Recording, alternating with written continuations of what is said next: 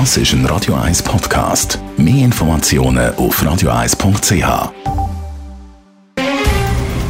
Der Finanztag auf Radio 1. Verstehen, was Menschen und den Markt bewegt. In Zusammenarbeit mit der Zürcher Privatbank Merki Baumann. www.merkibaumann.ch der Gerard Biasco ist bei mir, ist der Anlagechef von der Privatbank Mäki Baumann. Wir haben ja schon letztes Mal, Gerard Biasco, über den Handelsstreit anfangen reden, USA-China, weil es natürlich für uns in Europa in der Schweiz extrem etwas Wichtiges ist, etwas, was uns beeinflusst. Wie hat sich jetzt äh, die ganze, der ganze Handelsstreit, wie hat sich der in den letzten Wochen entwickelt? Wir wissen, es geht ja vor der Gründung um den Handel. Die Ausgangsbasis ist, die chinesischen Zölle sind nur ein Drittel von den Amerikanern, äh, sind dreimal so hoch wie die amerikanischen, aber hintergründig geht es ja um Dominanz bei der Technologie. Und die äh, Technologie- und Telekomfirmen, zum Beispiel CT, die zweitgrößte chinesische, ist ja vom äh, Boykott von Amerika für äh, Zulieferteile betroffen. Das ist auch ein Thema, Technologie- und Telekomfirmen und natürlich der Handel. Jetzt geht der Vizepremier und wichtigste Wirtschaftsberater vom chinesischen Präsident heute nach Amerika und jetzt gehen wir in die wichtige zweite Runde. Und jetzt geht es also ums Eingemachte. Immer wieder ein Thema sind die Strafzölle. Und wir fragen uns natürlich, mit welchen Folgen? Was hat das solche Strafzölle für Folgen für die USA, aber auch für China? Ja, man redet ja von 50 bis 150 Milliarden Strafzollvolumen.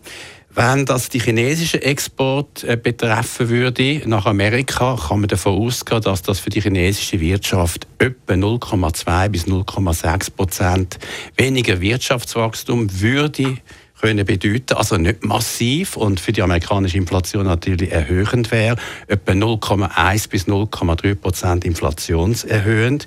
Wenn das die amerikanische Export nach China betrifft, im gleichen Umfang, wäre das ungefähr 0,1 bis 0,3 Prozent vom amerikanischen Bruttoinlandprodukt, also Wirtschaftsvolumen. An sich die direkten Folgen soweit in dem Volumen nicht groß, aber es kann natürlich eine andere Sache. Eben die indirekten Folgen, was wären denn die oder also Folgen, Gefahren? Genau, die anderen Sachen, die indirekten, die könnten passieren, das ist quasi über Psychologie, wenn der Konflikt, der Handelskonflikt längere Zeit andauert, dann fängt natürlich auch Geschäftsstimmung an leiden.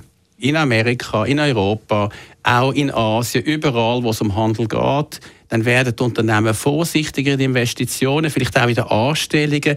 Also ein lang anhaltender Handelskonflikt, der vor allem schärfer eskalieren wird, wäre schlecht über die indirekten Folgen. Aber ich muss sagen, ich bin trotzdem am Schluss vom Tag sozusagen positiv, weil ich erinnere mich an einen anderen republikanischen Präsidenten, Reagan, in den 80er Jahren. Er hat Japan droht mit Strafzölle. Die japanische Autoproduktion ist dann am Schluss zum Teil nach Amerika verlagert worden.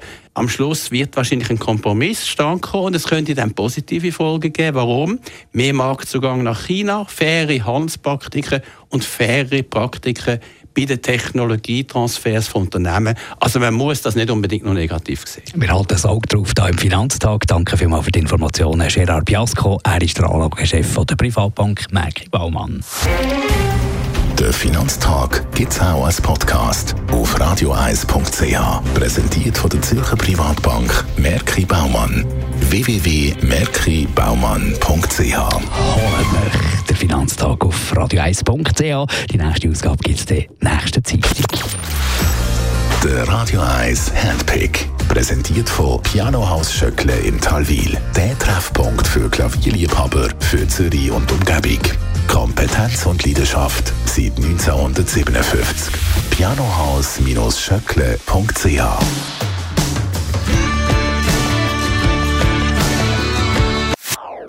Das ist ein Radio 1 Podcast. Mehr Informationen auf radio1.ch.